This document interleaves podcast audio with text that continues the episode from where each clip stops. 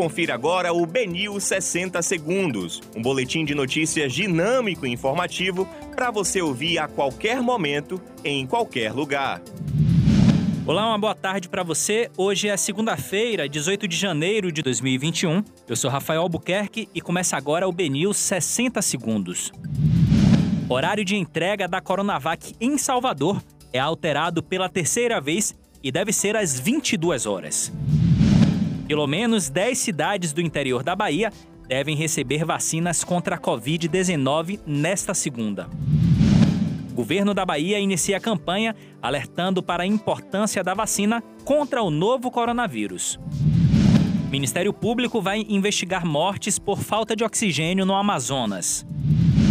Doses são suficientes para vacinar apenas 2,5% da população baiana afirma Fábio Vilas Boas. De acordo com o governo, 180 mil baianos serão imunizados contra o coronavírus na primeira fase. Esses são os destaques da segunda edição do BNews 60 Segundos. Para mais informações, acesse bnews.com.br.